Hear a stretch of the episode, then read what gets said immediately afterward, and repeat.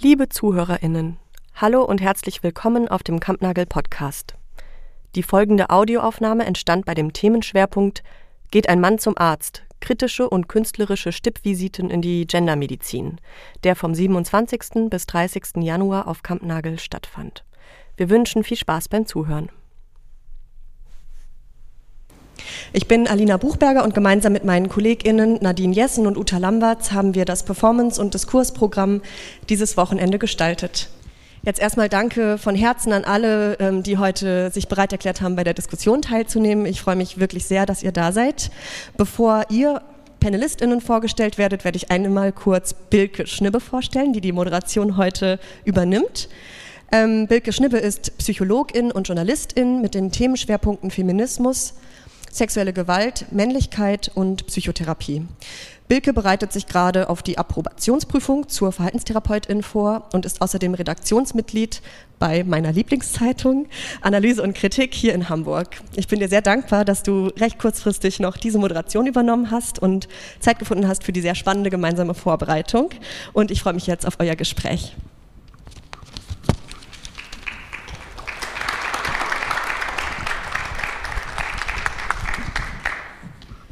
Ja, cool, dass AK deine Lieblingszeitung ist. Das höre ich natürlich gerne. Ähm, ja, herzlich willkommen. Schön, dass ihr hier vor Ort da seid und auch online. Ähm, ja, ich erzähle jetzt noch kurz was zur Gendermedizin sozusagen zum Thema des Panels einführend und dann stelle ich euch vor und Kirsten online und dann ähm, steigen wir auch schon ein in die Diskussion. Genau es ist, steht ja auch schon im Ankündigungstext der Veranstaltung, Gendermedizin ähm, umfasst viele verschiedene Bereiche, ne, die Wissenschaft und Forschung, die Versorgung von Menschen, Ausbildung eigentlich. Es ging mal los mit eher so einem binären Verständnis von ähm, der Mann ist die Norm, so eine androzentrische Wissenschaft ähm, und die Frau ist irgendwie so, ja, keine Ahnung, gibt es irgendwie, aber der Mann war eigentlich die Norm. Und dann kam die Gendermedizin über Fragen von wie sehen eigentlich Herzinfarkte bei Frauen aus, darauf den Fokus sozusagen zu erweitern. Und heute beschäftigen wir uns ja auch mit der Frage, was ist eigentlich noch mit anderen Geschlechtlichkeiten, anderen Geschlechtern ähm, aktuell. Genau. Dazu haben wir euch alle auch eingeladen. Ähm, ja, im Bereich äh, medizinische Wissenschaft geht es bei Gendermedizin auch darum, zum Beispiel, welche Krankheiten überhaupt erforscht werden, äh, welche nicht, weil sie als Partikularproblem gelten, wie zum Beispiel die Endometriose, bei der Menschen, die menstruieren, ähm, eigentlich starke Schmerzen haben und trotzdem wenig Behandlungsmöglichkeiten bisher bekannt sind. Ähm, genau. Und das ist ja eigentlich, betrifft das ziemlich viele Leute. Ähm, und trotzdem ist es irgendwie bisschen wie eine exotische Krankheit gewesen oder so. Oder auch gar nicht so definiert gewesen. Dann ist natürlich auch die Frage, was überhaupt als Krankheit anerkannt wird. Ne, was ist, und damit ähm, wird damit behandelt, äh, wird damit irgendwie ähm, für ähm, Bezahlung durch die Krankenkasse zugänglich gemacht, für Menschen sich da ähm, Unterstützung zu holen. Oder was wird auch als Krankheit definiert, obwohl Menschen, die so einen Zustand haben, das vielleicht gar nicht wollen oder es gar nicht unbedingt notwendig wäre, warum auch immer das als Krankheit zu definieren. Damit beschäftigt sich Gendermedizin auch, würde ich sagen. Ähm, genau. Dann gibt es wiederum die Frage, wer ist eigentlich äh, in der Behandlung, Pflege, Unterstützung von Menschen für was zuständig? Wer sind eigentlich Ärztinnen oder beziehungsweise Ärzte und wer sind, äh, wer ist Pflegepersonal? Ja, wo kommen die Menschen her? Wer ist das? Das ist natürlich auch gegendert ähm, und damit auch so eine Frage von medizinischer Versorgung. Dann gibt es natürlich noch ähm, Fragen von, welche Gesetze gibt es eigentlich, was ist erlaubt, was ist verboten an medizinischen Praktiken, ne? was ist vielleicht wie der Schwangerschaftsabbruch, die Abtreibung eigentlich strafbar, aber ohne Strafe aktuell. Ähm, warum ist das nicht irgendwie als Leistung der Krankenkassen gelabelt und so weiter und so weiter. Ihr seht, es gibt sehr viele Bereiche, äh, wo man sich diese Frage stellen kann. Ähm, und äh, genau. Wir haben uns überlegt, dass wir ähm, auf diesem Panel uns, weil es so weitgreifend ist, vor allem auf die Versorgung und ähm, die, ja, den Einfluss von Geschlecht, Geschlechtlichkeit auf Versorgung von Menschen äh, fokussieren wollen, damit wir nicht äh, vom Hölzchen aufs Stöckchen kommen, wie man so schön sagt, und ähm, genau uns, äh, uns daran so ein bisschen orientieren in der Diskussion. Hm, das heißt natürlich nicht, dass andere äh, spannende Aspekte nicht auch auftauchen dürfen oder können. Ja, also ihr seht ein weites spannendes Feld, ähm, auf dem sich gesellschaftliche Hierarchien spiegeln und auch neu entstehen, weil Medizin ja auch ein sehr anerkanntes ähm, Forschungsfeld ist, praktisches Feld ist, so das ähm, Ansehen, was Ärztinnen in der Gesellschaft haben, ist sehr hoch. Medizin gilt irgendwie als auf Fakten oder der Biologie, der Materie basierende Wissenschaft. Wir gehen zu Ärztinnen, damit die uns sagen, was mit uns los ist. So, ne? Also hat ein sehr hohes Ansehen und äh, irgendwie produziert damit auch wiederum ähm, Geschlecht. Ja, dazu dürft ihr ja auch gleich, ihr dürft auch gleich gerne widersprechen zu allem, was ich jetzt schon gesagt habe. ähm, genau.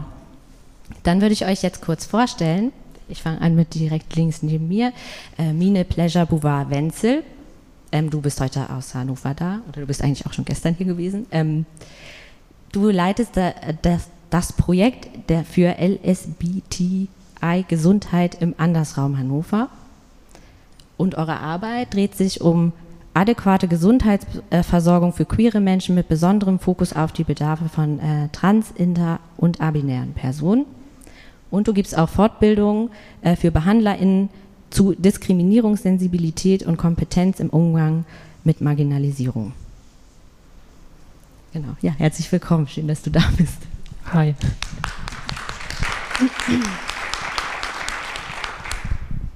Genau, dann daneben Puni Iwaki. Du ähm, bist Gründungsmitfrau vom Feministische Medizin e.V. Ihr habt euch vor kurzem umbenannt in FEMD oder FEMMED Sternchen. Ähm, du arbeitest außerdem als Assistenzärztin in der Allgemeinchirurgie im evangelischen Elisabeth Krankenhaus in Berlin.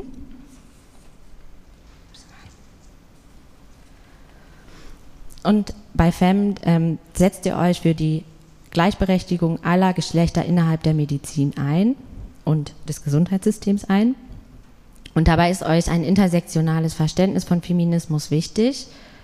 Ähm, und damit habt ihr euch auch zum Ziel gesetzt, medizinische Versorgung für alle marginalisierten und von Diskriminierung betroffenen Menschen auf struktureller wie auf individueller Ebene zu verbessern. Dazu sagst du gleich bestimmt auch noch was. Ähm, genau. Herzlich willkommen. Danke, vielen Dank für die Einladung.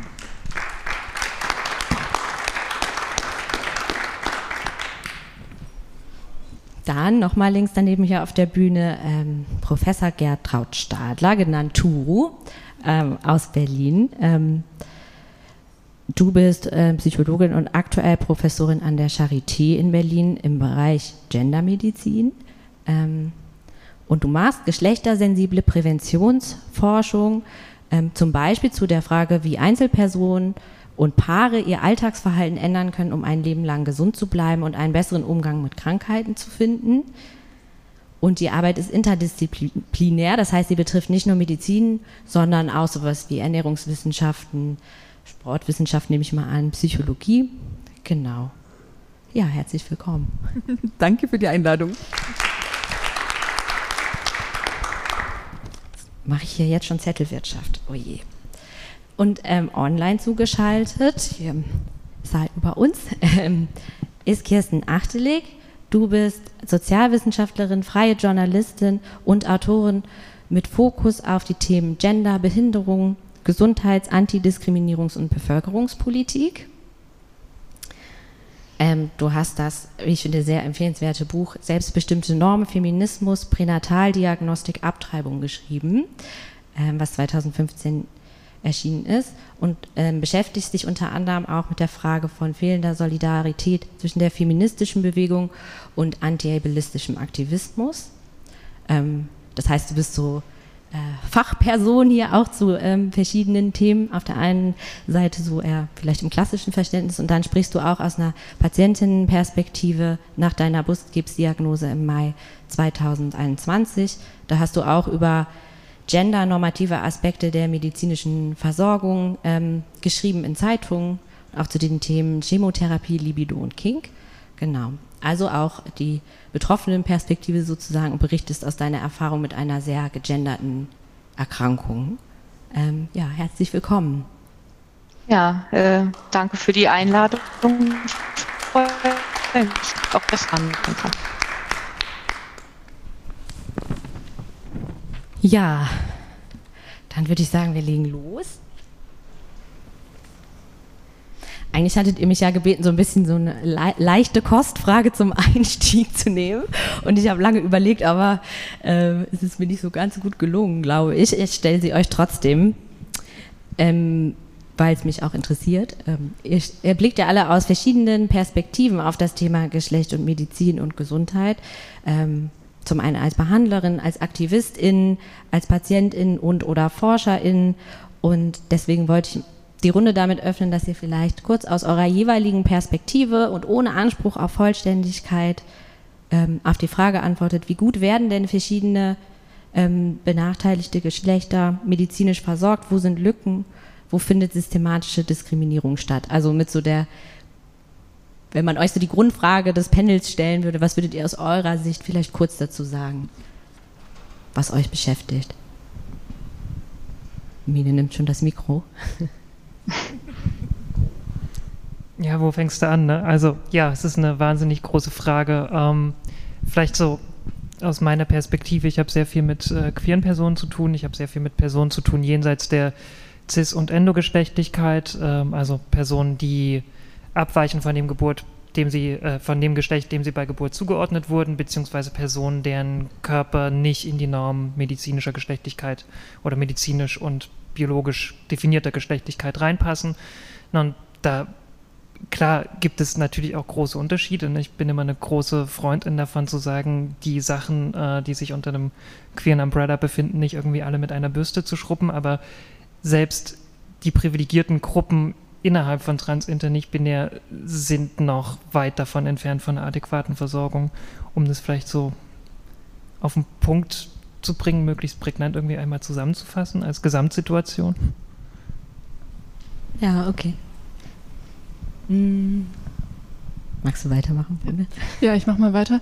Genau, also ähm, ich denke natürlich primär an die ähm, an meine Erfahrungen als Ärztin im Krankenhaus und da ähm, sehe ich, dass eigentlich sich die ähm, die Formen von Diskriminierung nicht unterscheiden von denen, die sonst in der Gesellschaft vorherrschen, also oder passieren einfach in allen anderen Bereichen auch.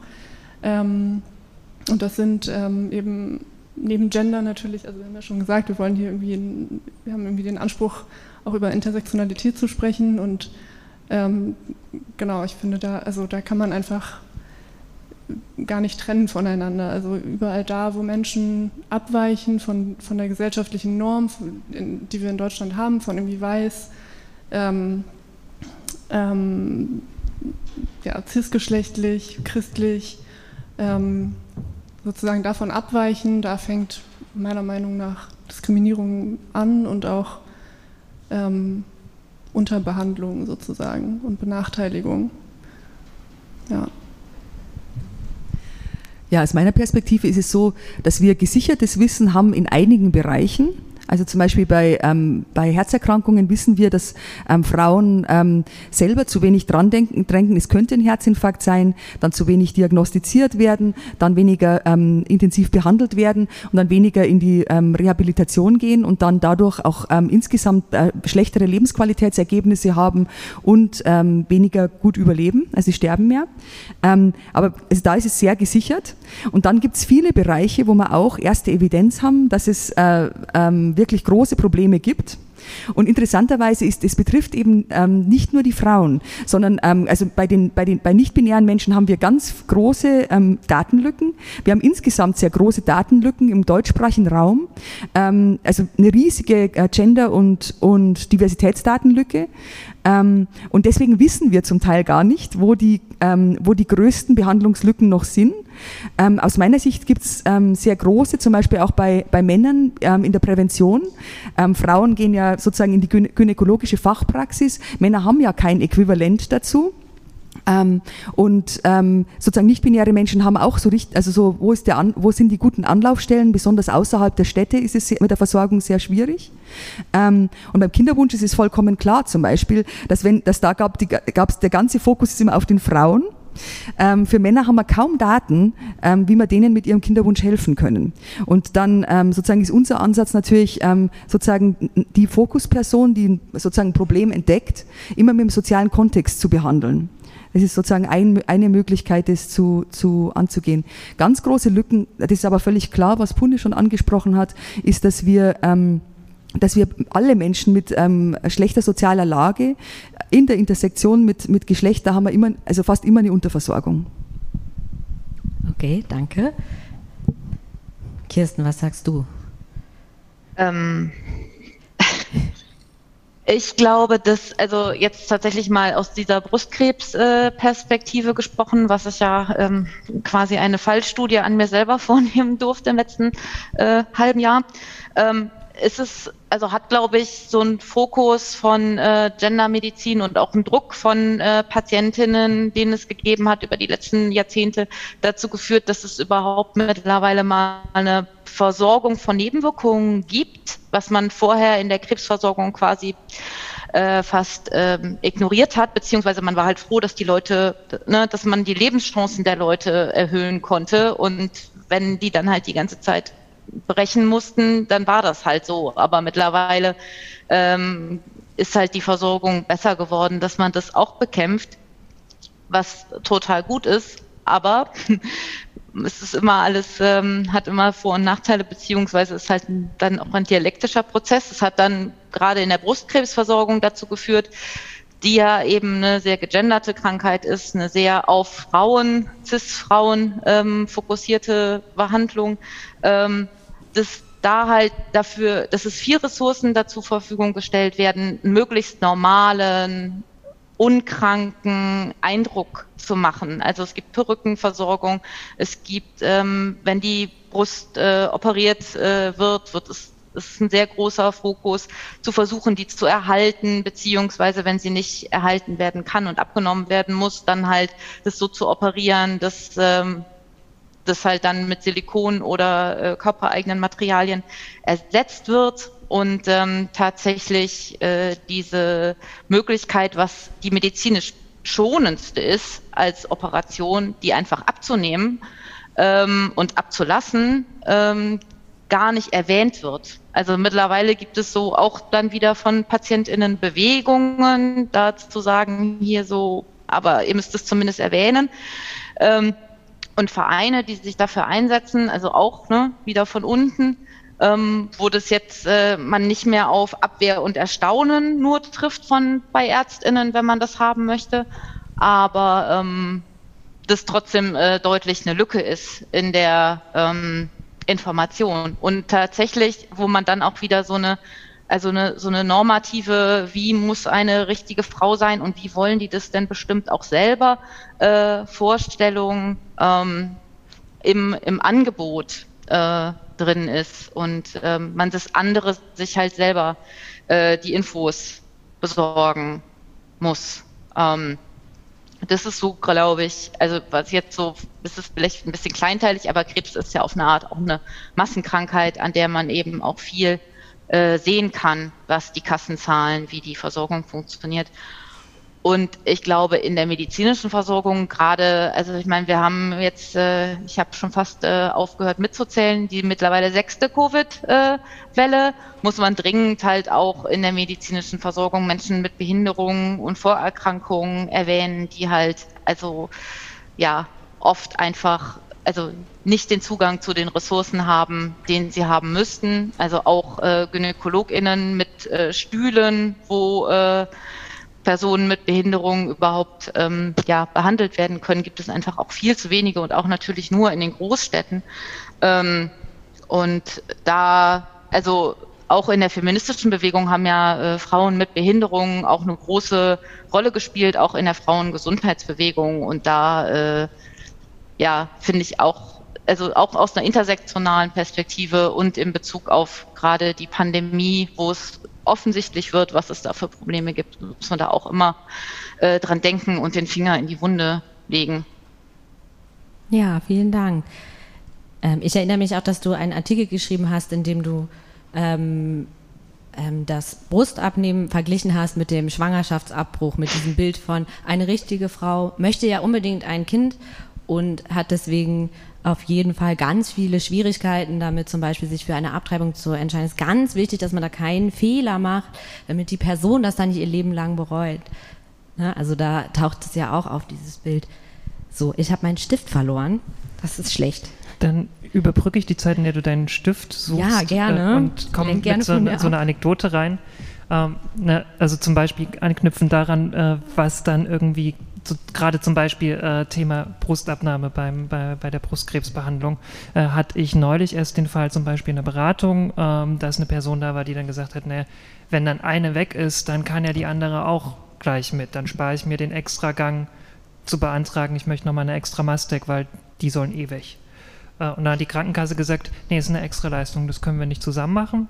Ähm, aber äh, nach neuer Verordnung, ne, die Person war auch schon, keine Ahnung, vor zehn Jahren hat sie das letzte Mal, äh, hat die Person das letzte Mal ihren äh, Psychologen gesehen und dann war so, ich muss jetzt nicht mehr noch extra äh, nochmal Psychotherapiestunden reindrücken lassen. Aber die Kasse hat halt gesagt, nee, du musst halt nochmal zurück, weil nach der aktuellen neuen Begutachtungsanleitung qualifizierst du dich nicht für den Mindestzeitraum äh, der Psychotherapiestunden äh, und die Brust können wir dir damit nicht abnehmen, die zweite. Und, obwohl bei der ersten es kein Problem war, weil es halt die Brustkrebsdiagnose war ähm, und halt die Person zum Glück dann eben auch erstreiten konnte, dass da jetzt nicht nochmal die Brust erhalten werden muss, aber halt wie dann die Versorgung durch die Finanzierung, durch die Kassen nochmal extra äh, zu einem, zu einem Nadelöhr wird und nochmal extra erschwert wird. Während ich mir vorstellen kann, dass es für die Ärztinnen wahrscheinlich das geringste Problem gewesen wäre, zu sagen, okay, dann machen wir halt einfach dann gleich die Rundumkur. Ja, krass krasses Beispiel. Ähm, ja, das ist ja so ein bisschen das, was ich meinte mit diese Vorstellungen beeinflussen auch, was ist eine Kassenleistung, was ist sozusagen der, ähm, die rechtliche Grundlage, auf der Dinge bewilligt werden und auf welcher nicht. Ja. Ähm, naja, und es ist auch tatsächlich, darf ich ganz kurz? Ja, es ist los. tatsächlich so, dass an, also angleichende Operationen von der anderen nicht betroffenen Brust werden tatsächlich normalerweise später gemacht, weil man sagt, das sind zwar zwei Operationen, aber beide Brüste zu operieren ist schon auch stressig. Und wenn man das nicht machen muss, dann macht man das tatsächlich mit einem bisschen Abstand. Aber es gibt eigentlich keine angleichenden Operationen, die jetzt nicht sagen, okay, in der linken Brust ist jetzt halt so eine Menge Silikon und die andere machen wir jetzt angleichend, damit es ähnlich aussieht. Das ist, das zahlt die Kasse, das ist ganz normal ähm, bei einem bestimmten Unterschied im Aussehen. Aber abnehmen als angleichend, das gibt es quasi nicht. Also ich habe jetzt von einer Bekannten ähm, gehört, dass sie das durchgestritten hat, auch mit Hilfe von äh, ihrem Onkologen und allem Möglichen. Da hat die Kasse das auch übernommen, aber das ist total unüblich, angleichende OPs halt abnehmend zu machen. Also das ist auch ein großes äh, Problem, weil es eben, ja, ne, also eine Person ohne zwei Brüste ähm, schon komisch, aber ohne gar keine Brüste ist dann halt ähm, ja nicht vorgesehen. So, wenn man dann nicht offiziell trans ist und äh, den Weg gehen will, der ja auch beschwerlich genug ist. Ja, also war, war bei der Person ja tatsächlich gegeben. Also die hatte ihre F64-Diagnose, die Person. Und ne, wie gesagt, so die Sitzungen waren schon über zehn Jahre oder so her. Und dann hat die Kasse sich halt einfach gesperrt, weil sie gesagt haben, Trans- und Brustkrebs, das geht augenscheinlich nicht zusammen. Wir dürfen keinen Brustkrebs haben. Ja, das gibt's gar nicht. Die F64-Diagnose. Ja, geben wird. Das ist eine Ausschlussdiagnose. die F64-Diagnose, vielleicht kurz zur Erklärung, ist, äh, heißt aktuell noch äh, Transsexualismus in der ICD-10, der aktuell ab diesem Jahr eigentlich durch die ICD-11 ersetzt oder zeitgleichgültige Diagnosekatalog, der von der WHO rausgegeben wurde und Voraussetzungen sozusagen, ähm, um mit den Krankenkassen in Verhandlungen zu treten, was man darf und nicht darf in Bezug auf seinen Körper, beziehungsweise was man bezahlt bekommt. Ja. Ähm, es wurde gerade, also ne, das taucht jetzt auch schon überall auf, aber ich stelle die Frage nochmal vielleicht ganz konkret. Was ist euer Blick darauf? wenn man Gendermedizin macht sozusagen und sagt irgendwie Geschlecht hat jetzt diesen oder jenen Einfluss auf die Versorgung ne, und ihr ähm, nennt gleich ganz viele verschiedene Dinge. Ne? Turo, du sagst irgendwie ähm, sozialer Hintergrund im Sinne von irgendwie finanzieller Ausstattung, irgendwie Klasse sozusagen, beeinflusst das massiv. Ähm, ja, du guckst aus einer queeren Perspektive. Ähm, Kirsten hat gerade angesprochen, ähm, Behinderung spielt total die Rolle. Ja, jetzt habe ich eigentlich schon ganz viel aufgezählt, aber nochmal die Frage in die Runde. Wie ist das denn? Schließt der Begriff Gendermedizin dann total viel aus. Der war ja traditionell auch sehr binär, hatten wir schon gehört. Ähm, ist, das, ist das dann ein sinnvolles Werkzeug? Und was, ja, wie gehen wir damit um? Dass das ja Intersektionalität auch nicht heißt, Leute sind dann irgendwie eine Frau und haben dann noch das und das und das obendrauf und dann ist das Diskriminierungskonto sehr schlecht oder so, sondern dass es sich auch gegenseitig beeinflusst. Was denkt ihr dazu?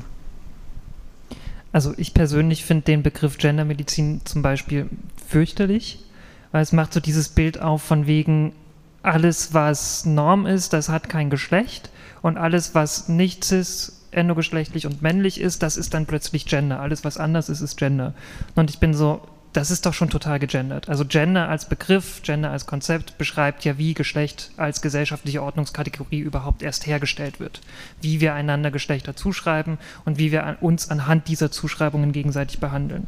Und das hat einerseits ja total viel damit zu tun, welche Zugänge ich in der Medizin habe, ähm, welche Diagnosen zum Beispiel auf mich zutreffen und so weiter und so fort. Und gleichzeitig werden zum Beispiel gestern in dem Panel äh, zu Rassismus in der Medizin häufig dieses, äh, diesen Begriff epistemisches Wissen äh, beziehungsweise äh, epistemische Gewalt war der Begriff. Also diese Frage von inwiefern kommt Gewalt überhaupt erst vor, um aktuelle Systeme aufrechtzuerhalten, um aktuelle Wissenssysteme und Gesellschaftssysteme aufrechtzuerhalten. Und das ist in der Medizin total krass der Fall. Ne? Also unsere aktuellen Geschlechterkategorien sind durch die Medizin bestimmt und erforscht und festgelegt und beschrieben worden. Die haben ihre Hintergründe teilweise tatsächlich einfach in der, im, Rassist, äh, im biologischen Rassismus, äh, in denen Geschlechterunterschiede, Körperunterschiede äh, festgestellt wurden, festgeschrieben wurden ähm, und sich dann eben in die medizinischen Disziplinen eingeschrieben haben. Das heißt, die komplette Medizin ist wahnsinnig stark gegendert. Das heißt, ein Blick ein, äh, auf, die, auf die gegenderten Mechanismen in Medizin greift die gesamte Medizin auf. Ne? Also Gendermedizin ist quasi ein kritischer Blick auf die gesamte Medizin und äh, der, die Frage danach, ähm, welche Zugänge gibt es oder welche Ausschlüsse gibt es, welche Normen gibt es, wie wir am Anfang schon gesagt haben. Da gucke ich gleich mal in eure Ecke.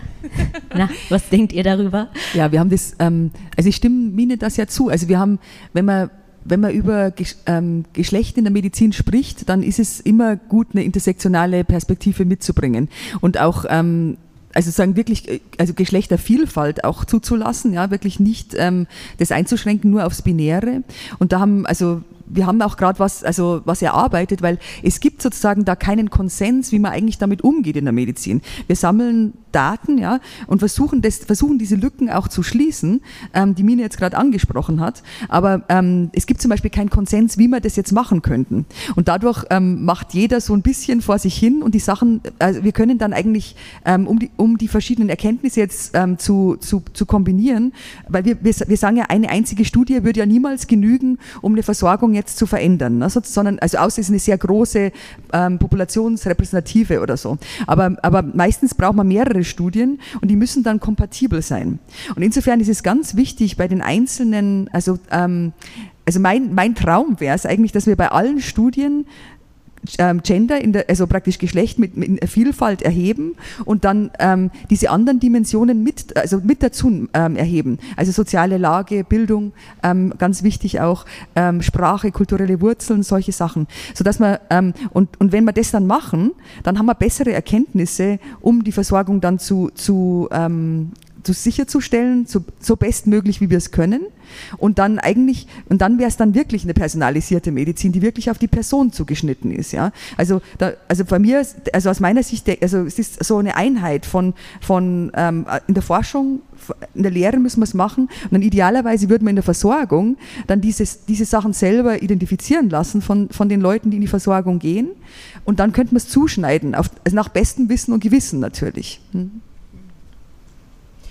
Würde das nicht auch die Gefahr bergen, eigentlich mit der Wissenschaft die Kategorien wieder zu stärken? Also wenn wir jetzt sagen, wir gucken mal, was machen denn so Männer und Frauen und andere Geschlechter auch, aber da müsste man dann ja auch, wie kategorisiert man die Leute da alle ein? Das bringt es ja auch wieder hervor eigentlich. Mhm. Also man arbeitet ja mit dem, was ist, was schon sozusagen historisch ähm, vorhanden ist und knüpft an an vorhandene Forschung. Mhm.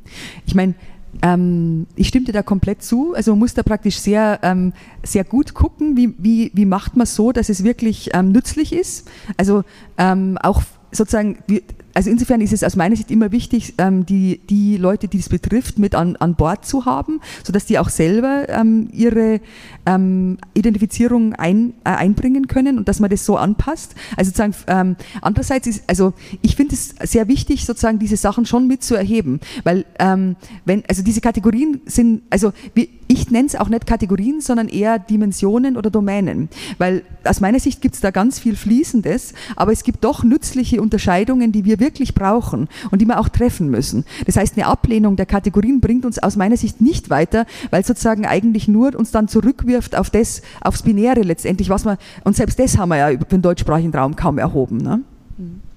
Ja, ähm, Bruder, was denkst du darüber? Du bist ja, du bist ja im, im Feld sozusagen mhm. aktiv.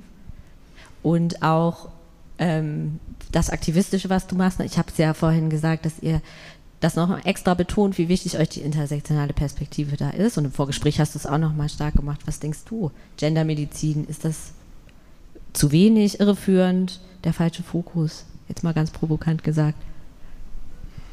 Ich, ich denke gerade die ganze Zeit auch mit nach, so während ich euch äh, sprechen höre.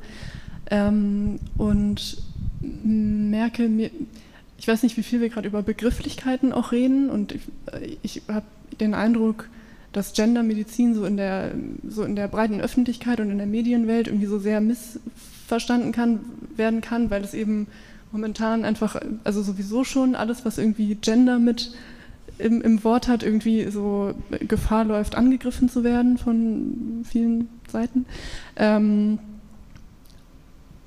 und genau, korrigiert mich, wenn ich jetzt irgendwie, wenn ich da irgendwie irgendwas gerade außer Acht lasse, aber ich, für mich geht es eigentlich einfach darum, so diese Kategorien so ein bisschen aufzuweichen und aufzubrechen. So. Und egal wie wir es jetzt nennen, also so Gender ist ja erstmal ein neutraler Begriff. So. Also das ist ja nur so die Färbung, die es hat, die hat es ja nur durch uns irgendwie alle, weil wir eben mit diesen ganzen also weil wir irgendwie aufwachsen in einer Gesellschaft, die sexistisch ist, die rassistisch ist, klassistisch ist, ableistisch ist. Und ähm, so für mich ist es eben, also ist es essentiell, erstmal überhaupt das Bewusstsein zu schärfen dafür, dass das ein Thema ist. Also dass es nicht nur diese zwei Kategorien gibt, sondern dass wir eben, ähm, dass es viel diverser einfach ist und das in allen Bereichen irgendwie ist, also meiner Meinung nach sollte irgendwie Ziel sein das in allen medizinischen Bereichen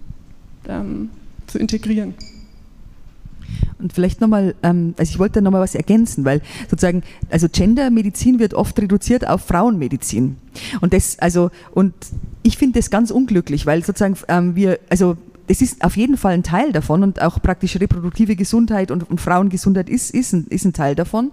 Aber sozusagen wir haben, also bei, bei der, in der Gendermedizin, also bei der, bei der Geschlechtervielfalt, es gibt, eine, es gibt in vielen Fällen eine Unterversorgung von CIS-Männern ähm, und sozusagen die, die starke Vertre äh, Vertretung und, und Überrepräsentation von, von äh, CIS-Männern in der, ähm, hat, denen, hat denen zum Teil auch nicht geholfen. Ne?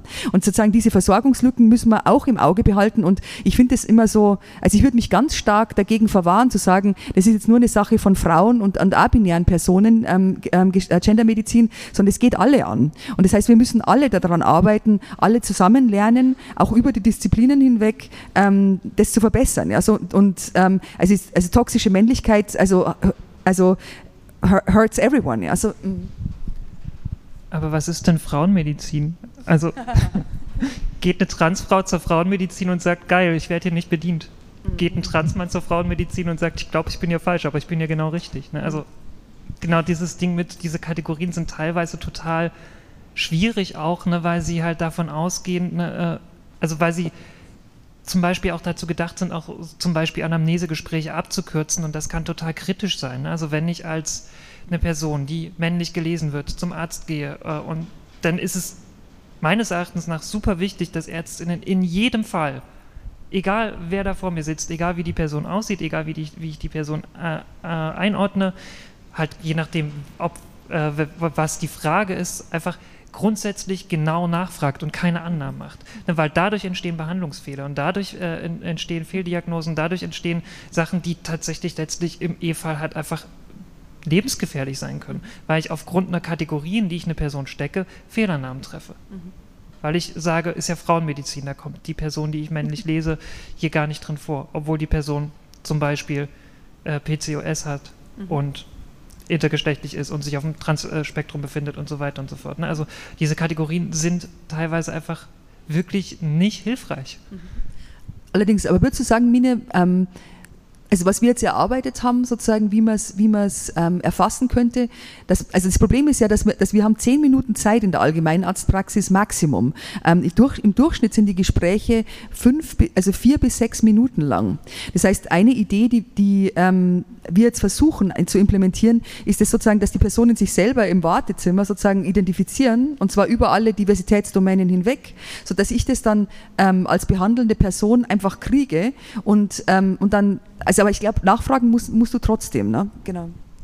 Oder den medizinischen Sektor besser anpassen, sodass es mehr Ärztinnen gibt, längere Zeit für die Sprechstunden gibt. Da, genau, das wäre ja, das wäre jetzt auch meine Frage. Toro, macht ihr denn nicht eigentlich in einem nicht so tollen System irgendwie so ähm, Schadensbegrenzung? Weil es wäre ja einfach besser, wenn die Gespräche länger werden, könnte man ja auch sagen. Und ihr macht, also ihr optimiert sozusagen im kapitalistischen System dann den Gesundheitssektor mit? Jetzt mal ganz provokant. Ich denke schon, also ich meine, ähm, ich denke, es, was, was passiert normalerweise ist, dass, dass sozusagen innerhalb von diesem ganz engen Rahmen, den, der jetzt momentan gesetzt ist, äh, oder beziehungsweise der, der halt jetzt, also mit dem wir jetzt arbeiten, dass wir natürlich versuchen rauszuholen, was geht. Also sozusagen, das, das ist absolut klar und das versuchen alle, die in der Praxis arbeiten und das ist auch sehr interessant zu sehen, ähm, da ist ganz viel guter Wille da. Ja. Ähm, sozusagen da mehr Luft zu schaffen, ähm, ist, die ein, ist, ist natürlich ein, ein Weg. Andererseits, wir, also aus meiner Sicht könnte man das einfach mal, mal untersuchen. Ja. Es ist, wir, wir wissen nicht, ob zum Beispiel das schon, das allein schon reichen würde, um dann zu sagen, okay, für die Patientin, für den Patienten, für, ähm, für diese Person brauche ich mehr Zeit. Und dann, dann wenn man es dann, wenn man es dann, ähm, dass man sagt halt, okay, hier haben wir, haben wir jemanden, ähm, die, ähm, bei der Person mu muss ich wesentlich mehr, mehr nach, nach gucken und ähm, oder das ist ein ganz einfacher Fall, ja, sozusagen und dann ähm, also sozusagen, wir, wir arbeiten natürlich in, innerhalb der, der Limits, die wir, die, wir, die wir derzeit haben. Aber das wäre zum Beispiel eine wahnsinnig interessante Forschungsfrage. Bei wem brauche ich denn jetzt mehr Zeit? Und wo, wo müssen wir sie auch fordern? Weil dann, dann, und wenn wir da die Daten dazu haben, dann können wir es auch fordern. Ne? Dann könnte man es vielleicht auch in die Behandlungsrichtlinien ein, ein, einbringen. Hm, naja, ich würde halt sagen, dass wir uns wahrscheinlich alle einig sind, dass äh, die Finanzierung des Gesundheitssystems über Fallpauschalen, selbst wenn es nur reformistisch ist, ähm, die abzuschaffen, schon auch äh, einen großen Schritt nach vorne bedeuten würde. Also und da ja auch quasi jetzt, also abgesehen von der Forschung und abgesehen davon, was in jeder realen Arztpraxis passiert, ist ja auch eine, eine Krankenhausbewegung gibt, äh, die äh, ne, von äh, PflegerInnen und äh, Krankenhaus äh, die sich, also hauptsächlich Krankenhaus, aber auch äh, in, in der Privatpflege und so, die sich dafür einsetzen, dass das anders äh, finanziert wird. Also das kann man ja nicht, also was wie bezahlt wird und was wie angesehen wird, äh, kann man ja nicht äh, trennen. So von dem, wie die einzelnen Leute ähm, angesprochen werden. Also ne, das, also so eine grundlegende Forderung zu ersetzen von, dann kreuzen die Leute im Wartezimmer mal irgendwie kurz was an. Das, glaube ich, wäre äh, so ein bisschen der falsche Weg. Man muss es halt beides, denke ich, machen. Und ich glaube auch, also wie wir analog diskutieren, dass wir eigentlich diese ganze Hetze gegen äh, Gendersprache versuchen zu sagen, so Leute, wir gendern Sprache nicht, ihr gendert Sprache, indem ihr äh, nur die maskuline Form benutzen möchtet. So, das ist, ihr gendert das seit Jahrhunderten. Wir versuchen Sprache zu entgendern und alle mitzumeinen. Und so würde ich das analog auch versuchen für die Medizin äh, zu sagen, wir versuchen Medizin, medizinische Versorgung wegzukriegen von irgendeinem Typus, der von irgendeiner Norm die möglichst, also angeblich alle äh, erfasst und äh, das zu entgendern, zu entrassifizieren, zu entabilisieren und äh, so zu machen, dass möglichst alle adäquat versorgt werden. Das ist ja eigentlich der Ansatz. So. Entgender-Medizin müsste es heißen. Entgender-Medizin, ja. ähm, Darf ich noch kurz auf Turo klar. reagieren? Ja. Ähm, also ich finde das super spannend. Also vielleicht für den Hintergrund, Turo und ich haben schon mal in einem Forschungsprojekt zusammengearbeitet ne, und das war total wichtig und ich finde die Ergebnisse total sinnvoll, logischerweise. Ähm, also einfach Forschung ist wichtig, weil Forschung so ein Tool ist, um Wissen irgendwie in Forderungen verwandeln zu können. Und gleichzeitig ist bei mir immer dieser Punkt von, aber es gräbt auch total bestehende Machtverhältnisse ein. Ne? Also wer hat Forschung bislang gemacht. Forschung haben bislang diejenigen gemacht, die bereits gesellschaftliche Deutungshoheit hatten. Und das Wissen, was erforscht ist, ist Wissen, was es bereits gibt. Es nennt sich situiertes Wissen. Communities, marginalisierte Communities wissen, was ihnen passiert, zum Beispiel, oder am konkreten Beispiel in den Arztpraxen. Und dann muss das erst noch erforscht werden, dann muss Wissen, was es bereits gibt, nochmal in Forschung übersetzt werden, muss quasi in diesen stark hierarchisierten akademischen Betrieb reingeschleust werden, durch die Mangel der Forschung gedreht werden, in Paper verfasst werden, dann wird es veröffentlicht und dann wird darüber nochmal eine Metastudie verfasst und dann werden daraus irgendwann mal Forderungen, äh, die dann letztlich die Bedarfe vielleicht auch nur teilweise decken, äh, weil dann werden Kompromisse gefunden und so weiter und so fort. Es ist immer auch so die Frage, inwiefern ist der Forschungsbetrieb selbst eigentlich auch Teil der Hierarchien, die uns bereits die Beine stellen. Was würdest du vorschlagen oder was denkst du wäre besser? Weißt du was? Die Anarchistin in mir würde sagen, auf die Straße. ja, aber ähm, Mini hat komplett recht. Also ich meine, wir, eigentlich würden wir ähm, uns wünschen, dass, dass die Leute, die, ähm, dass, wir, dass wir letztendlich die, die, die Gesellschaft widerspiegeln in, in unserer Forschung. Ja. Das haben wir momentan überhaupt nicht. Also wir haben zum Beispiel, ähm, es gibt ja Ideen, dass man sozusagen zumindest ein Kaskadensystem hätte, dass die, die Leute, ähm, also, dass man, also letztendlich ist, die, ist aus meiner Sicht die, die, die, der Wunsch da, dass die, dass die Forschung widerspiegelt, wer, wer in der Gesellschaft vorhanden ist. Und wir haben ganz starke Schieflage. Ja. Also wir haben, ähm, ich glaube momentan, es, es, es gibt 50 Prozent äh, äh, ähm, sozusagen, wenn man es binär fasst, äh, äh, Frauen und, und ähm, wir wissen zum Beispiel kaum, wer, wer sich als nicht binär identifiziert im, im akademischen Betrieb. Ähm, und, und wir wissen, also, sind, also, es, also gerade auf der Führungsebene ist es, ist es total unterrepräsentiert. Also es sind Frauen total unterrepräsentiert. Und ähm, das muss sich ändern aus meiner Sicht. Da müssen wir an den Strukturen arbeiten und, ähm, und insgesamt, dass die Diversitätsdomänen abgebildet sind in der Forschung. Und ähm, ich stimme Mine zu, also sagen, das ist oft ein sehr langer Weg. Andererseits ähm, ist es jetzt, wir haben mit Corona jetzt ähm, gesehen, dass es auch viel schneller gehen kann. Und wir sehen auch in anderen Ländern, dass es total viel schneller gehen kann, vor allem wenn wir sozusagen mit, mit mit der Praxis, auch wenn wir die, wenn wir die Daten wirklich erheben und mit den ähm, mit, mit Betroffenen zusammenarbeiten, dann ähm, können wir sehr schnell ähm, Sachen beheben. Ähm, aber wir würd, würden uns alle wünschen, also ich stimme nicht zu, wir, wir brauchen mehr Repräsentation im System auch ähm, und wir hoffen, dass wir das jetzt in der nächsten Generation auch schaffen, ja, zusammen und voneinander wirklich gemeinsam lernen können dann. Bodin, ich habe schon ganz oft an dich gedacht. Ähm, zum Beispiel bei der Frage von, wie viel Zeit da ist, mit Leuten zu reden, ob eigentlich gerade Raum da wäre, wenn genug Wissen da wäre, irgendwie, also ne, diese Systemfrage sozusagen, was du darüber denkst. Und auf der anderen Seite, das dann, jetzt stelle ich dir zwei Fragen, macht man eigentlich auch nicht, aber mache ich jetzt einfach. Ähm, mit dem, ähm, dass alle Leute in der Wissenschaft sind und irgendwie sozusagen, ne, irgendwie Communities auch die Forschung selbst machen vielleicht, könnte man sich ja auch für die Praxis stellen. Also sind da eigentlich ist das, ist das in der Praxis eigentlich in der Medizin divers genug und würde das was ändern oder nicht? Oder muss man Revolution machen? Also ich glaube, wir sind uns alle einig, dass eigentlich, also dass wir Revolution brauchen. Also wir brauchen eine viel radikal, Aha. oder? Also behaupte ich jetzt einfach mal, aber ich meine, es gibt ja so viel, also, in, also gut, in Deutschland läuft vieles ja immer noch irgendwie besser als in vielen anderen Ländern, aber es gibt immer noch sehr viel Luft nach oben und sehr viel, also ich glaube, wir haben alle, so wie ich es jetzt raushöre, einen sehr starken Wunsch nach großer Veränderung und trotzdem merken wir ja, dass wir irgendwie in diesem System irgendwo gefangen sind, also dass wir einfach, dass es Grenzen gibt.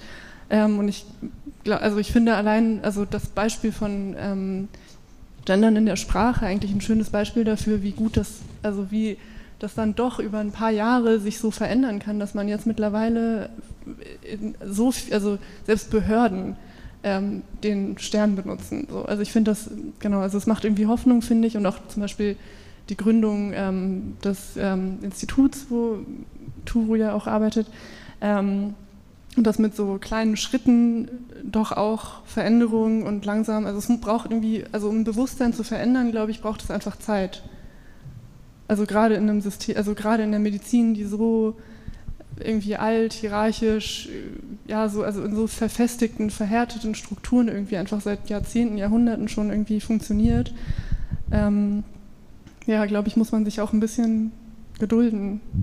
Wobei, da möchte ich mal, mal ähm, was dazu anmerken. Also ich war entsetzt, als ich zurückkam nach Deutschland. Ich war ja lange weg. Ne? Und dann, also ich war, ich habe lange in den USA gearbeitet, in Großbritannien. Ich war entsetzt, wie wenig sich geändert hat in Deutschland. Also, ähm, und es war erstaunlich. Ja. Die, anderen, die anderen Länder haben sich enorm modernisiert. In der Forschung haben wir viel mehr Repräsentation. Die Fördereinrichtungen haben, haben das verbindlich gemacht, dass, dass es Repräsentation geben muss in Deutschland sind, ist es noch ganz am Werden. Es gibt positive Ansätze jetzt. Also die Deutsche Forschungsgemeinschaft hat sich jetzt ähm, Richtlinien gegeben. Die Europäische Union, Horizon Europe, ähm, ähm, ähm hat, hat no, neue Ansätze da. Aber es ist enorm, wie, wie, wie stark der, der Rückstand, in, im, also den ich jetzt im, im deutschen Medizin, akademischen Medizin erlebe, ähm, ist enorm. Also ich hatte in, in den anderen Ländern und auch auf, auf internationalen Kongressen gibt es eine wesentlich stärkere Repräsentation von, von bisher in Deutschland unterrepräsentierten Gruppen. Und das erstaunt mich. Und ich, also ich bin eigentlich auch, also, also ich will mich eigentlich nicht gedulden, Pune. Ich möchte es einfach jetzt machen. Ja. Ich auch. Also, aber ich, ich weiß nicht, ich, ja, ich stimme dir zu, total. Ich ich meine, wir haben ein bisschen Hoffnung, weil ja im, im neuen Koalitionsvertrag ist es ja auch so, dass die Gendermedizin wirklich drinsteht. Es soll einen Aktionsplan geben mit, innerhalb eines Jahres jetzt, wie man das verbessern kann, also wie man, wie man, wie man wirklich eigentlich eine, eine Umwälzung jetzt erreichen kann. Und ähm, also da sollten wir unbedingt alle dran arbeiten. Und statt uns wirklich weiterhin so schön zu gedulden, das geht gar nicht. Ja. Also ich meine, ich verstehe natürlich, ich, also ich meine, ich bin auch in all diesen Zwängen drin, die du erwähnst, Punen. Also, aber also aus meiner Sicht ist es wirklich so, no more more. Ja, jetzt, jetzt muss ich wirklich was ändern. Kirsten, was denkst du denn? Du hast dich ja auch ähm, viel beschäftigt mit so politischer Gesundheitsbewegung, äh, feministischer Gesundheitsbewegung und so weiter. Wenn wir so ein bisschen die Strategiefrage im Hinterkopf haben, was denkst du, Reformen machen und so weiter, was würdest du sagen, wenn wir jetzt die Veränderungen wollen? Das ist jetzt auch wieder sehr absolut gefragt, aber was sind deine äh, Gedanken? Ja, ich ähm, also ich hänge gerade sehr in dieser ganzen Covid-Geschichte drin, was das Gesundheitssystem angeht und bin da eher etwas ratlos und auch etwas verzweifelt, wie das, äh, also diese Durchseuchung einfach komplett hingenommen wird und äh, man noch äh, anfänglich so getan hat, als wollte man die vulnerablen Gruppen schützen und das jetzt so, pff, ja, wer sich nicht selber schützen kann, hat halt Pech gehabt, ne? Ähm, darauf hinausläuft. Und ähm, das, also ich habe so ein bisschen den Eindruck, dass da, wo es nicht teuer ist, das, oder wo es nichts kostet, dass man da irgendwie Reformen oder Veränderungen durchaus relativ fix erreichen kann. Ähm, weil also ist ja jetzt auch eine Ampelkoalition und ähm, also Diversität und Repräsentation von unterrepräsentierten Gruppen, das sind ja auch jetzt keine Pfui-Wörter für ähm, die aktuelle Regierung, sage ich mal, sondern das ist ja auch ne, auf einer bestimmten Ebene ähm, kann man damit ja auch äh, pinkwashen, greenwashen, whatever also das sind ja äh, Mechanismen, die auch politisch gewollt sind, wo wir jetzt nicht äh, gegen eine total, also wir kämpfen ja gerade nicht gegen eine Koalition von CDU und AfD auf Regierungsebene, wo das undenkbar wäre, sondern ja, halt für, gegen Leute, die das eigentlich in großen Anführungszeichen ja auch so sehen auf eine Art. So. Und das ist aber tatsächlich da, wo es halt teuer wird, wo man irgendwie grundsätzlich mal Einschnitte äh, machen würde und sagen so, ja, aber so wie es bisher funktioniert hat, äh, funktioniert es nicht weiter. Und jetzt müssen ja auch mal Leute Privilegien abgeben. Und jetzt muss man auch mal Geld in das System äh, pumpen und nicht nur einfach Pflegekräfte äh, Brain Drain, Hand Drain aus anderen Ländern machen, sondern ne, gucken, wie wir hier die Versorgung von Patientinnen in der Pandemie überhaupt äh, äh, gewährleisten, was zurzeit einfach nicht gewährleistet ist. Also das muss man, es ist wirklich, also wir tun alle ein bisschen so, als wäre gerade alles okay, aber es ist überhaupt nichts okay, gerade im Gesundheitssystem. Ähm, also und da, äh, also da sehe ich gerade überhaupt nichts, dass da was äh, grundlegend passiert und auch, dass es wirklich zu wenig Druck gibt. Ja? Also die Kranken und das fand ich auch in Berlin tatsächlich so ein bisschen erschütternd, dass es wirklich eine starke Krankenhausbewegung gab, jetzt an der Charité und Vivantes, und äh, die auch ja eben nicht nur für ihren eigenen Lohn äh, sich eingesetzt haben, sondern ganz klar gesagt haben, es geht um die Versorgung der PatientInnen. Wir, das, was wir machen, ist eigentlich lebensgefährlich. Wir können das nicht mehr verantworten. Wir brauchen eine andere ähm, Pflegestruktur. Wir brauchen mehr Leute. Und äh, wenn wir das nicht gewährleisten können, müssen da halt Schritte unternommen werden und so. Und dass aber tatsächlich die Zivilgesellschaft, die äh, ja irgendwann auch alle mal in diesen Betten liegt, das so, tüdelü, ist irgendwas, sollte ich hier mal auf irgendeine Demo gehen? Und selbst die Linken, also ich meine, es gab auch in der feministischen Bewegung eine große, in Anführungszeichen, oder zumindest eine signifikante Kehrbewegung wo es Kongresse gab, wo das äh, Care-Thema die ganze Zeit hoch und runter diskutiert wurde.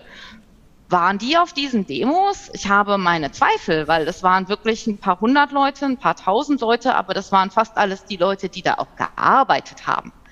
Also, und ich meine, ich war da auch nicht, aber ich bin jetzt auch Risikogruppe und äh, bin tatsächlich, ne, ja, online habe ich getwittert.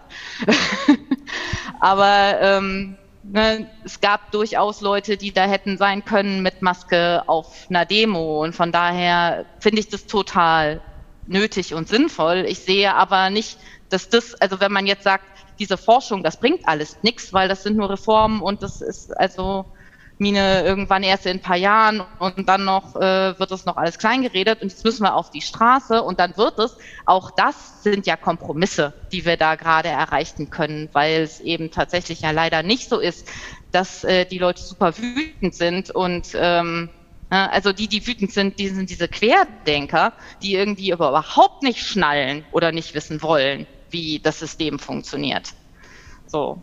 Und äh, die, ja, die Leute, die verstehen, wie es funktioniert, haben zu sehr mit ihren eigenen Kindern vielleicht zu tun und oder zu viel Angst oder wollen es einfach verdrängen, wie schlimm es ist. Ich weiß es nicht genau, aber also ich habe ähm, gerade nicht so wahnsinnig viel ähm, strategische Vorschläge zu machen, außer es muss auf allen Ebenen einfach viel mehr Druck werden.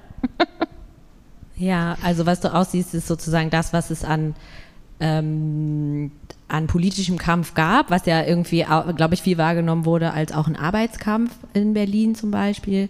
Ähm, und die auch viel Druck gemacht haben und ne, die Systemfrage mitgestellt haben, das wurde gar nicht so richtig mit aufgegriffen. Also das, da hätte Aktivismus, oh, aktivistische Menschen, die Linke oder auch sowieso eigentlich was ja, was ja öfter auch so ein Argument ist oder worüber ich auch öfter nachdenke, zum Beispiel beim Thema ähm, Altenpflege oder so, dass Leute immer denken, das betrifft mich irgendwie nicht.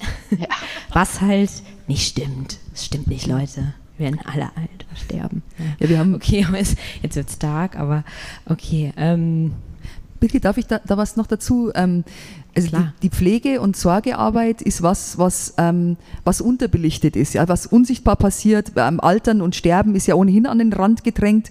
Äh, alle sind immer jung und frisch sozusagen äh, bis in alle Ewigkeit.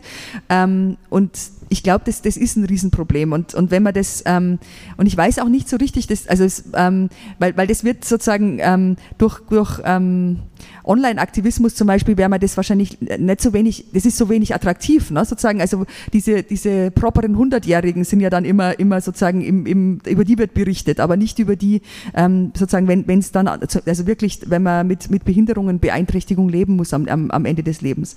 Ähm, wir haben zum Beispiel eine Studie gemacht, wo man ähm, Leute, die, also, ähm, also nach einer Krebserkrankung eine Transplantation erhalten haben. Und ähm, also viele von denen haben eine Lebenserwartung von etwa zwei Jahren. Aber wir haben, wir haben zeigen können, dass sozusagen ähm, praktisch diejenigen, die ähm, jemanden haben, der sich um sie kümmert, die haben eine, eine Wahrscheinlichkeit von, ich habe es nochmal nachgeguckt, 87 Prozent nach drei Monaten nach der Transplantation noch zu leben, während die, die allein waren und allein das, das wuppen mussten, ähm, die waren zu, ähm, ähm, nur noch zu 70 Prozent haben die dann noch überlebt. Das heißt, diese Sorgearbeit hat einen absoluten Prozentsatz von 17 Prozent äh, Überleben ähm, ausgemacht. Und ähm, ich glaube, wir, also es gibt, also ich glaube, da müssen wir uns nochmal was überlegen, wie wir, wie wir da, wie wir, wie wir damit umgehen können. Auch die ständige Überlastung in der Pflege ist, not, also auch der, der professionellen, aber auch der privaten Pflege ist, äh, und Sorgearbeit ist, ist, ähm, wird ja immer als, als normal, als gegeben, als natürlich äh, ähm, erlebt und ähm, das, das müssen wir, da, da müssen wir dran arbeiten. Und auch, ähm, das gehört aus meiner Sicht auch wirklich dazu. Also wir können nicht ähm, ähm, äh, Gendermedizin denken, äh, ohne diese Sorgearbeitsdimension zum Beispiel. Genau, die ja auch, wie wir schon festgestellt haben, sehr gegendert ist, absolut. Ne? Mm. Ich will eigentlich noch unbedingt meine provokante Männerfrage stellen. es wird auch schon weniger Zeit, ich weiß nicht. Vielleicht, ähm, weil wir gerade an so einem spannenden Punkt sind auch, und eigentlich, da komme ich wieder zu dir. Ähm, wie siehst du das denn so als Ärztin ähm, mit mm, dieser Frage von Pflege und also wäre, also wären andere Themen eigentlich gar nicht mehr so richtig relevant dann oder so? Also wenn man das System total luxuriös ausstatten würde, ähm, wäre dann, wäre dann der Drops gelutscht, wäre dann alles schick oder ist es so, ne, die Gegenfrage wäre, fehlt dir zum Beispiel als Ärztin dann auch sowas wie, es gibt nicht genug Forschung zu diesem oder jenem Thema und dann weißt du gar nicht so genau, was du da machen sollst oder so und das fehlt dir einfach. Weißt du, wie ich meine? Nicht so ganz. okay. Ähm, weil wenn wir über Forschung reden und wissen, was da ist, sozusagen, ne, und du sagst, ah, wir, ähm, da gibt es noch nicht genug Wissen, zum Beispiel über ähm, äh, nicht-binäre Personen oder so. Wie erlebst du das in der Praxis? Ist das, also was ist da dein relevantester Punkt, wo du sagen würdest, das, das fehlt mir eigentlich am meisten, um für Leute, um auf Leute sozusagen so wie sie sind eingehen zu können? Also die Person, die vor mir sitzt fehlt mir Zeit, fehlt mir Wissen, fehlt mir, was fehlt mir eigentlich? All, alles tatsächlich. Also ja, ich würde wirklich sagen, also auf allen Ebenen ist irgendwie Bedarf. So. Und ich finde, ähm, irgendwie, ich finde es irgendwie auch nicht sinnvoll, jetzt irgendwie darum zu kämpfen, was jetzt irgendwie wichtiger ist als das andere, sondern es muss irgendwie alles, es muss irgendwie eine Gleichzeitigkeit geben von all diesen Themen und von ähm, ja, von irgendwie Wachstum und so Erweiterung des Wissens und auch ganz viel Aufweichung von Macht. Also ich meine, das alles hat ja irgendwie, also das Überthema ist ja irgendwie Macht und Unterdrückung und Hierarchien. So, das ist irgendwie meiner Meinung nach Ursache all dieser Probleme. So und ähm, Mhm. Ja, ich würde würd das nochmal, ähm, also ich stimme Punde komplett zu. Wir können, wir können nicht irgendein Thema raus, also ich meine, wir können natürlich ganz große Baustellen, die wir jetzt ganz gut beschreiben können und gut kennen, nennen, aber ähm, es hakt im deutschsprachigen Raum an allen Ecken und Enden. Ja? Also wir, wir, haben sowohl, wir haben sowohl bei klassischen CIS-Frauen, bei klassischen CIS-Männern, bei abinären Personen, wir haben überall riesige Forschungsbaustellen, die dann in der Versorgung keine, ähm, also wir haben einfach keine guten Ansätze dann dafür. Wir wissen, also ja, und das, das heißt, als einige rauszugreifen können wir natürlich machen, aber genau. Ja. Mine, was denkst du darüber? Du bist ja sozusagen in einem Bereich, wo Mangel ist für, für Community sozusagen total engagiert. Ich bin für die nicht klassischen Cis-Frauen zuständig. für die nicht klassischen Cis-Frauen. Schöner Begriff. Ähm, du, du und da ähm, bist du ja sozusagen in verschiedenen Bereichen, ne? Irgendwie du berätst irgendwie nicht klassische Cis-Frauen. und oh Mann. ich mache jetzt keinen Witz über Assigned Female at Birth oder irgendwie sowas, egal. Ähm, ähm, und aber auch in der Fortbildung, also du versuchst da ja verschiedene, ähm, verschiedene ähm, Bedarfe sozusagen mit zu adressieren. Was denkst du darüber, über das, was da gerade gesagt wird? Es gibt überall Mangel und ähm, da setzt du dich ein. Wie erlebst du das? Ähm, also Genau, du hast ja gesagt, so ich bin so mehrschienig unterwegs. Also ich, es gibt so diese ganz klassische Beratung von KlientInnen, die auf Behandlungssuche sind und das reicht halt von dieser Mensch kennt es irgendwie oder das ist auch tatsächlich ein Problem, äh, was damit auch dazugehört. Mensch kennt es so diese klassische Transgesundheit, umfasst häufig transitionsspezifische Gesundheitsmaßnahmen und gleichzeitig hört ja der gesundheitliche Bedarf von Transpersonen oder nicht-binären Personen oder Interpersonen äh, da nicht auf. Und dann geht es zum Beispiel darum, dass Personen wegen der Grippe zum Arzt äh, gehen und gefragt werden, sag mal, wie sieht, sieht eigentlich ihr Geschlecht gerade aus? Wie sehen, sehen, ihre Genitalien aus? Zum Beispiel, so, das ist die, die, klassische Anekdote, die jede Person von uns irgendwie mindestens einmal schon erlebt hat. Also es geht auch tatsächlich einfach um diese Regelversorgung, die wahnsinnig schlecht ist und da hapert, dass Personen einfach mit uns nichts anzufangen wissen oder überfordert sind oder falsche Fragen stellen oder nicht wissen, wie ein Mensch jetzt eigentlich Fragen stellt. Und dann äh, habe ich so die Erfahrung gemacht, also meine Beratungen finden zurzeit größtenteils online statt, per Mail statt, per Video äh, statt, per Telefon statt.